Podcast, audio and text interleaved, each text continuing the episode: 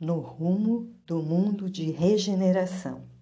De Valdo Franco, pelo espírito Manuel Filomeno de Miranda. Capítulo 5 Esclarecimentos oportunos. Pessoalmente já conhecia a comunidade espírita que ora nos servia de refúgio e encantamento.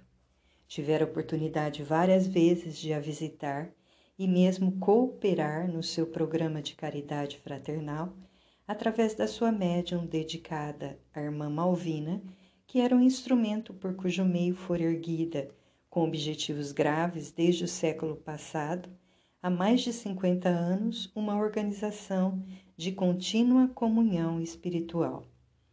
Trabalhadora fiel ao franciscanismo leigo, vinculara-se à tarefa de criar congregações espirituais nos tempos modernos em homenagem ao angélico Santo de Assis, reencarnando-se quase sempre na feminilidade, deveria dessa vez servir a seara de Jesus com testemunhos severos e redentores.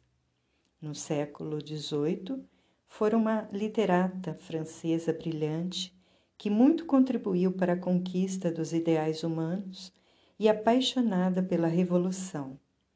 Consorciada com o Duque X, ao sair da Catedral de Notre-Dame, após assistir à missa matinal, viu o esposo traído subir ao tablado onde estava erguida a guilhotina e de imediato ser decapitado.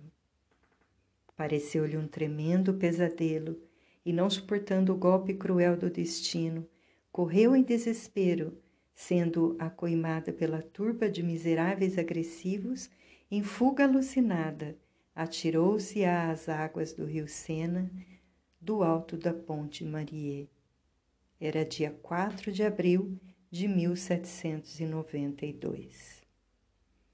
Após longo sofrimento no mais além, onde não encontrou seu amado, Reencarnou-se com alguns problemas orgânicos e expressiva mediunidade de efeitos físicos que deslumbrava os investigadores e convidados especiais para as reuniões fenomênicas. Eram aqueles os dias da codificação kardeciana que não lhe mereceu qualquer consideração, inclusive sempre combatendo a reencarnação. A sua foi uma existência relativamente breve, havendo retornado à erraticidade aos 45 anos de idade, vitimada por enfermidade cruel. De volta à pátria espiritual e tendo-se em vista conquistas evangélicas que lhe exornavam o espírito, renasceu em lar humilde, com altas responsabilidades, a serviço do bem através do exercício da mediunidade com Jesus. No além-túmulo, a doutrina espírita fascinou-a e lamentou não haver podido vivenciá-la quando médium portadora de peregrinas faculdades. Interessou-se de tal modo que realizou cursos e terapias magnéticas para a empresa que deveria desenvolver na atualidade, sob algumas consequências do autocídio, mediante a saúde oscilante. Por haver pertencido à Ordem das Clarissas no século XII, ainda no período da iluminada existência da fundadora, sob cuja bondade viveu no monastério, foi escolhida para trabalhar na construção de uma nova Úmbria, onde o amor aos infelizes, aos desamparados, às criancinhas abandonadas, fosse a tônica, o objetivo básico da sua existência, ao lado, bem se depreende, da divulgação do Espiritismo. Deveria reencontrar inimigos políticos poderosos do pretérito que a crucificariam em difamações e suspeitas perversas, assim como adversários da fé religiosa que tentariam esmagá-la com aflições de largo porte. De igual maneira, o poverelo de Umbria dar-lhe-ia assistência pessoal a fim de que lograsse êxito na sua jornada redentora. A sua existência transcorria, pois, sob as bênçãos redentoras dos sofrimentos íntimos e mediante o trabalho intenso na mediunidade, tornando-se exemplo de fé e abnegação. Nos dias em que iniciávamos os novos compromissos, encontramo-la debilitada e enferma, com doloroso diagnóstico de reumatismo infeccioso que lhe causava dores contínuas e debilitantes. Concomitantemente, tendo-se em vista a psicosfera do planeta, era perseguida por espíritos odiendos que intentavam obstaculizar-lhe os labores de santificação. Passava horas sob o acúlio de dores acerbas e também padecia a interferência malsã dos adversários do bem. A todos, amigos e participantes da comunidade, causava espanto vê-la sofrer, e claro, nem todos os comentários eram edificantes, como sempre ocorre em situações de tal natureza. No entanto, resignada e otimista, mantinha-se fiel ao trabalho, sempre estimulando todos, sem queixas e explicando serem dívidas que lhe pesavam na consciência e necessitavam de libertação. Com a nossa estada, havia-se organizado um programa de socorro espiritual para amenizar-lhe os testemunhos e participar da imensa revolução espiritual que se encontrava no clímax. Desde o mês de abril de 2004, entidades desencarnadas, adversárias do Cristo, declararam guerra ao seu nome, ameaçando-o retirá-lo do calendário humano. Uma campanha infeliz, muito bem organizada, fora deflagrada e os espíritas, por serem os cristãos modernos, através do Consolador que Jesus prometera e se encontrava na terra, seriam ferozmente combatidos, ao passo que governos com filosofias materialistas levantar-se-iam com os povos avassalados pela depravação para vulgarizá-lo e levá-lo aos palcos do ridículo e da zombaria de baixos níveis morais e sociais. Afirmavam que seria uma guerra sem quartel nem misericórdia, e todos vimos, de um para outro momento, a figura histórica e humana de Jesus e dos seus serem levados ao desdém e rebaixamento bem típico dos seus antagonistas. Em nome da liberdade de opinião, desencadeou-se uma perseguição incomum ao cristianismo por ser o oponente à devassidão e à destruição da família, corrupção da juventude e vandalismo de natureza ético-moral. Assim sendo, foi assinalada uma reunião na sala mediúnica, na qual o irmão Gracindo, a nossa querida irmã e nosso grupo estaremos laborando em favor da paz e da implantação do Evangelho nos corações. No momento aprazado, reunimos-nos o grupo e os convidados sob a direção do administrador da comunidade para tarefa especial.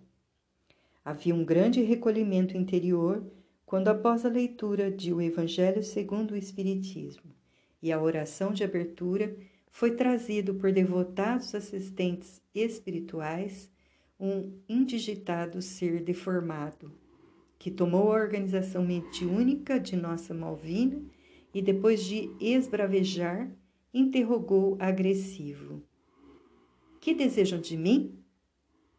Não admito comportamento de tal natureza, mesmo porque os senhores não me interessam. Ela sim. Não a queremos morta, pois que seria uma irrisão, porém viva e infeliz, esmagada pelas deformidades do corpo e por nós atenazada na mente e na emoção. O mentor sério e grave redarguiu com voz serena. Tratamo-lo conforme as circunstâncias em que nos encontramos.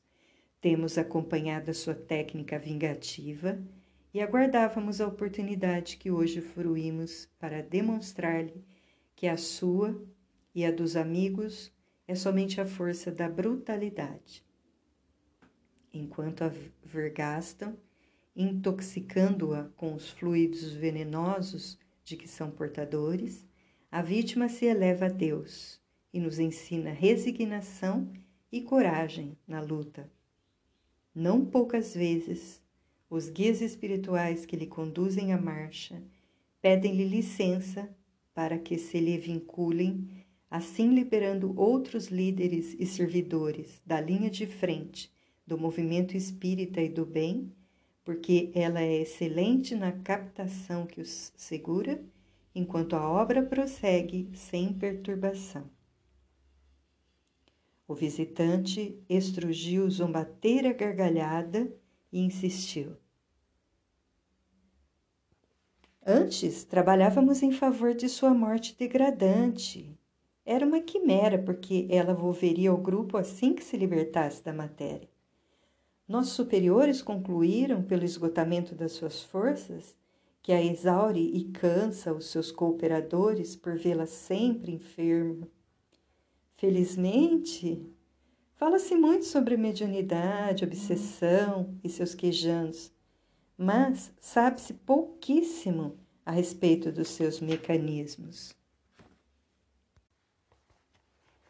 O mentor ripostou: Você tem razão. Esses campos são muito complexos, mesmo para nós desencarnados, portanto, mais complexos para quem se movimenta nas engrenagens do corpo físico. Não obstante, todos sabemos que para a ocorrência dessa comunhão entre os dois lados da vida humana, há uma necessidade de sintonia, mediante a qual as operações são ou não bem-sucedidas. A nossa irmã experimenta essas vicissitudes e o agravamento da sua enfermidade porque solicita, nas suas orações, servir de vítima, de modo que possa, com esse gesto, libertar outros servidores da evolução humana a desempenharem os seus compromissos. Sabemos, por exemplo, que ante a dificuldade de poderem o irmão e os seus comparsas afligi-la diretamente, porquanto ela se movimenta em faixa superior de pensamento e de moral, que lhe permitem estar isenta às mensagens deletérias que lhe são enviadas. Utilizam-se de pessoas inadvertidas e levianas para criarem embaraços. Esses distúrbios naturais, produzindo-lhe inquietação, diminuem-lhe as resistências vibratórias superiores e permite que ela capte as aflições e padeça as problemáticas. Tudo isso, porém, não diminui o seu ardor evangélico e o desejo de mais servir, o que lhe proporciona ganhar a simpatia dos espíritos nobres que prosseguem velando pela sua trajetória vinculada ao bem. Ambos conhecemos essa manobra em que muitos frívolos se permitem ser instrumentos de perturbação para aqueles que necessitam de serenidade para atividades mais complexas e significativas. No entanto, no caso em tela, há um detalhe que nos abre a porta da convivência: é a afetividade. Havendo experimentado a orfandade materna, muito cedo, não recebeu o carinho que anela e, em razão do suicídio covarde, experimenta a solidão, embora não faltem aqueles que a desejam por diversos motivos. Astuta, no entanto, a infame tem podido manter-se solteira e suportar o azurrague dos desejos e das frustrações. Recentemente, porém, as leis passaram a trabalhar em nosso favor. O indigitado sorriu misterioso e, não desejando ocultar os planos mefíticos de que estava investido, voltou à carga. O amor carnal é uma armadilha mesmo para os mais hábeis indivíduos. Ela já tivera a ocasião de reconhecer afetos e almas afins com os quais, no passado, manteve ardorosas convivências. Esteve a ponto de cair, mas inspirada pelo seu pai Francisco, resolveu a solidão pessoal. Agora, porém, esgotada pela doença, reencontra o espírito querido, o Duque Dez, e sonha com algo impossível, receber-lhe o amor. Seria uma dádiva de felicidade, mas ele, o gozador, depois de uma juventude de dissipação, de sexo servil e mundano, encontra-se casado e muito bem casado. Ela sofre e o cínico que a identifica anima sem palavras e depois a despreza, recebendo e dando carícia à outra, provocado por nós e pela sua própria forma de ser. Fez mofa da situação e continuou com refinada ironia. Estimulamo-la com cenas e ânsias de prazer, arrancando-a dos pensamentos que nos inibem e o atormentamos com uma libido que ainda se encontra em plena efervescência. O sexo reprimido é perverso, leva ao desânimo e à falta de objetivo humano, sofrendo a solidão física e emocional que devora a humanidade. Aproveitamos seu estado emocional aturdido e mesclamos nossos fluidos com seu reumatismo orgânico, aplicando, através de telepatia muito bem direcionada, golpes físicos dilacerantes. A nossa questão é até quando a infame resistirá? Aqueles que, acompanha, que a acompanham já se perguntam: qual é a doença dela hoje? Todo dia temos um capítulo tragicômico da novela do falso sofrimento. Isso ocorre porque as pessoas somente acreditam em sofrimento quando veem expostas feridas, desgastes fulminantes, variações de temperatura e sinais exteriores. Mas quando se trata de aflição íntima, todos pensam que é um exagero e manhas, fingimento. Aproveitamos e inspiramos descrença, cansaço, animosidade com o que nos comprazemos. E estrugiu sonoro e zombateira gargalhada. O nosso dialogador, visivelmente emocionado, tomou-lhe a palavra.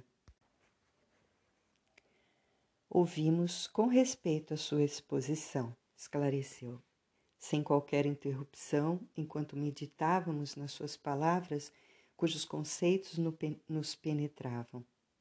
Eu próprio estou acometido de compaixão, certamente não apenas por ela, mas pelo amigo insensato que se compraz em gerar padecimento, por certo, em razão de algum problema angustiante não resolvido no seu íntimo. E me compadeço da sua infeliz decisão em gerar fortes aflições para o próprio futuro.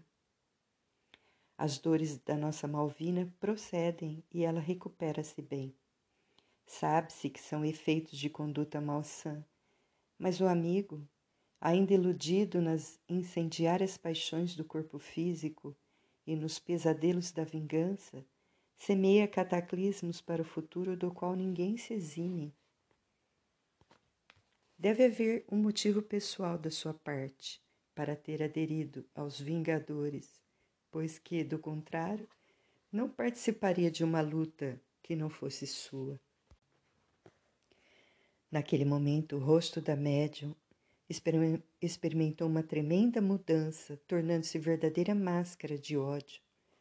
Enquanto os olhos esbugalhados nas órbitas eliminavam torpes vibrações de cólera contra o orientador e tentava agredir a médium com socos que foram impedidos de alcançar-lhe o corpo, graças à emissão de ondas de simpatia originadas no irmão Cláudio, técnico em produção de ondas vibratórias de paz, de saúde e paz. Tentando expressar-se sem o conseguir, sacudiu o corpo do instrumento mediúnico e rompeu uma torrente de acusações. Essa miserável estava em Corinto em 1571, quando da Batalha de Lepanto, eu pertenci então ao Império Otomano e fui convocado porque o nosso objetivo era a conquista da ilha de Chipre. Pessoalmente, eu vivia na cidade de Patras, no sudeste da Grécia, e depois da batalha fui transformado em escravo dessa infame que, então católica, maltratou-me até a morte por exaustão. Reinava o Papa Pio V, que venceu a batalha graças ao comando de Dom Juan de Áustria naquele terrível dia 5 de outubro de 1571. A matança foi tão grande de ambos os lados que as águas do Golfo ficaram vermelhas como nunca se vira antes. Mais de 15 mil otomanos morreram e aproximadamente 9 mil cristãos perderam a existência naquela batalha que ficou histórica pela crueldade e inclemência dos acontecimentos. Desde então temos-nos reencontrado uma e outra vez e a miserável sempre me escapa. Agora que faço parte do grupo de justiceiros contra o infame crucificado, disponho de recursos valiosos para arrebatá-la e, para tanto, conto com amigos da nossa região, onde nos refugiamos desde épocas já distantes. À medida que falava, as últimas palavras foram ditas com dificuldade e horror, acontecendo algo de criar receios, porque o rosto da média continuou em transformações deformadas como se fosse de cera, e no ardor dos sentimentos, em relembrança, desmanchava-se sob a ação de alguma força de calor. Vimos que o irmão Spinelli aproximou-se de Amália, a médium que nos acompanhava, e ela começou a exteriorizar pelo nariz e lábios entreabertos uma alta dosagem de ectoplasma que se alongou até Malvina e lhe envolveu a face. Poucos minutos transcorridos nessa metamorfose e o comunicante transformou-se em um ser lupino a babar e emitir sons terríveis. Odores pútridos de cadáveres invadiram a sala e vimos levantar-se diversos espíritos em estado lamentável de decomposição, como se nos encontrássemos num cemitério e eles saíssem das sepulturas em sombras, compondo um bando macabro de gênios do mal sob o comando da entidade comunicante, que lhes gritava expressões para nós incompreensíveis, como se nos devessem agredir. Nesse momento, o venerando espírito Eurípides Barçanufo apareceu nimbado de claridades espirituais e acompanhado por diversos luminares da espiritualidade que modificaram a psicosfera ambiental, fazendo paralisar a agressão dos sofredores hebetados e acercando-se do chefe em loucura, falou-lhe docemente sobre Jesus explicando que o mestre o buscava desde há muito tempo e aquele era o mesmo, era o momento preparado para o seu retorno ao rebanho. Era constrangedora a cena em que a luz do amor envolvia o alucinado, perispiritualmente degenerado, agora voltando à forma humana de que se utilizava, porque a perdera antes e sabia manipular as diversas manifestações. Você, como todos nós, expôs o apóstolo sacramentano, somos filhos de Deus, que nunca nos abandona e que nos entregou a Jesus para conduzir-nos docemente ao seu rebanho.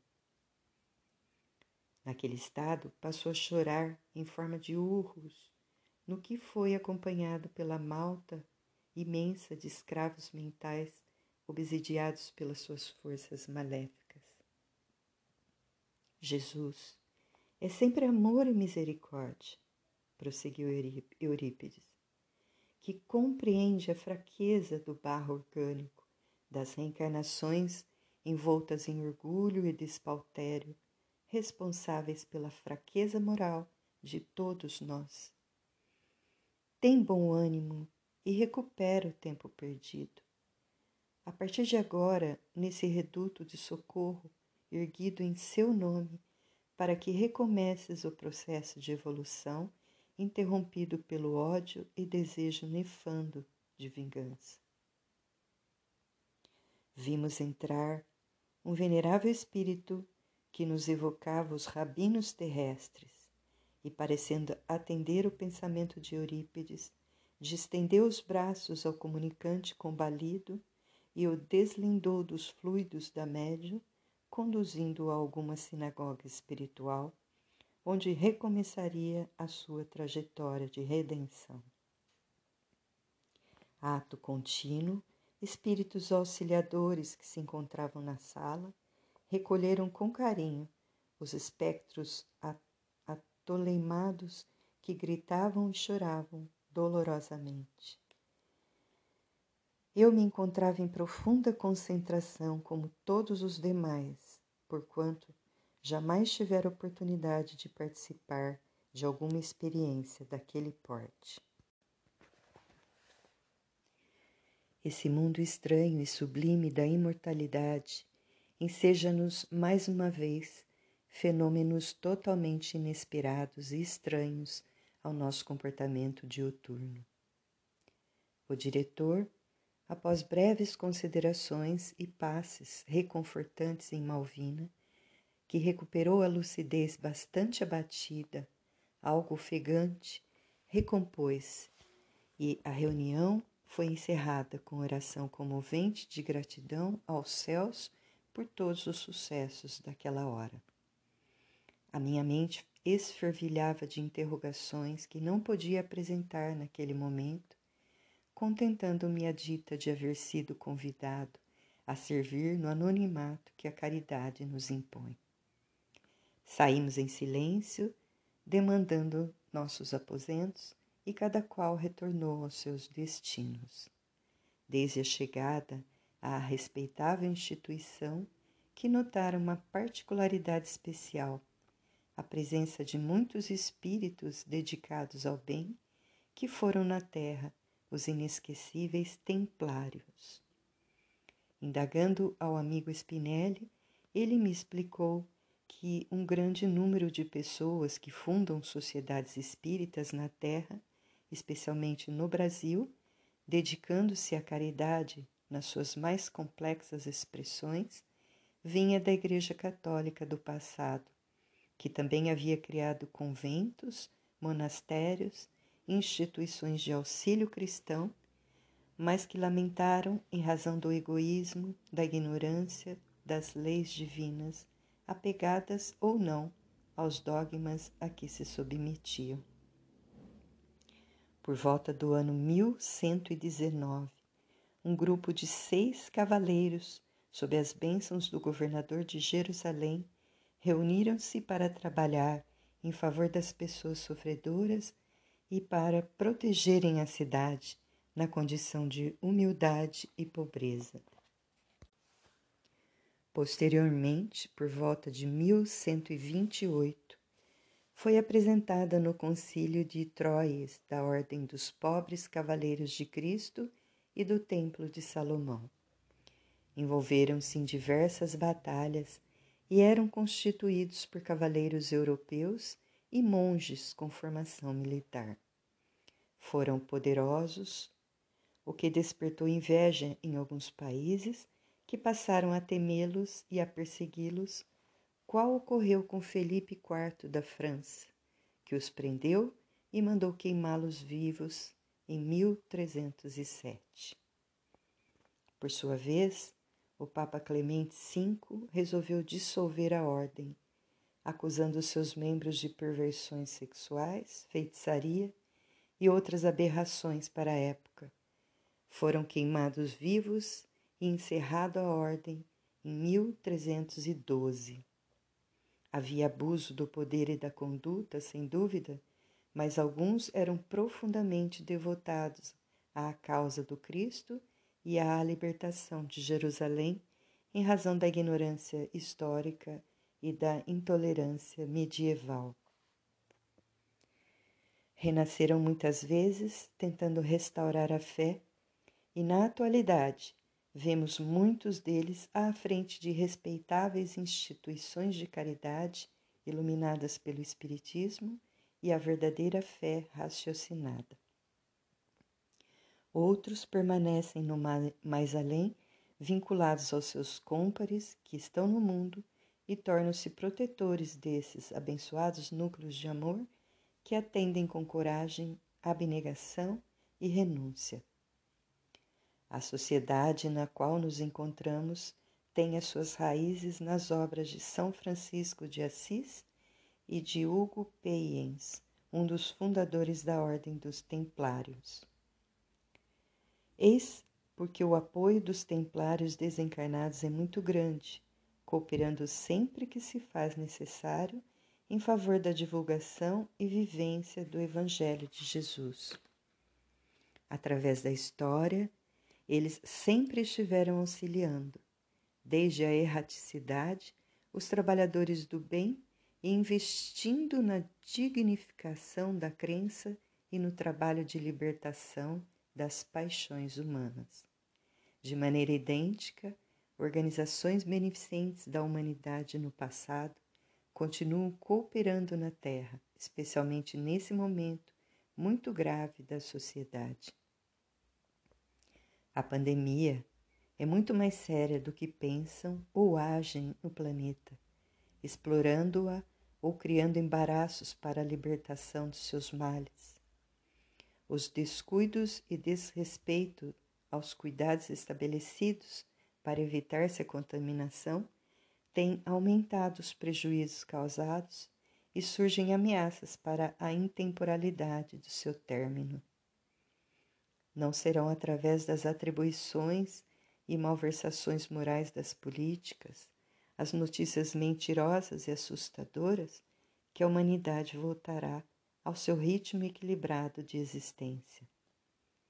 É provável que demore mais tempo do que pensam os sonhadores e os profetas de ocasião. Esses fenômenos periódicos que assolam o planeta e seus habitantes são sempre advertências muito graves que procedem de Deus em convite rigoroso à mudança de hábitos e de comportamentos. Aqui estamos na linha de trabalho com os companheiros terrestres, porque o amor de nosso Pai nunca nos permite a solidão nem o abandono. No entanto, é necessário que haja uma correspondência de sintonia e de dever sem os sonhos mirabolantes de milagres e de vitórias sem lutas. Cuidemos de estar atentos. Amanhece.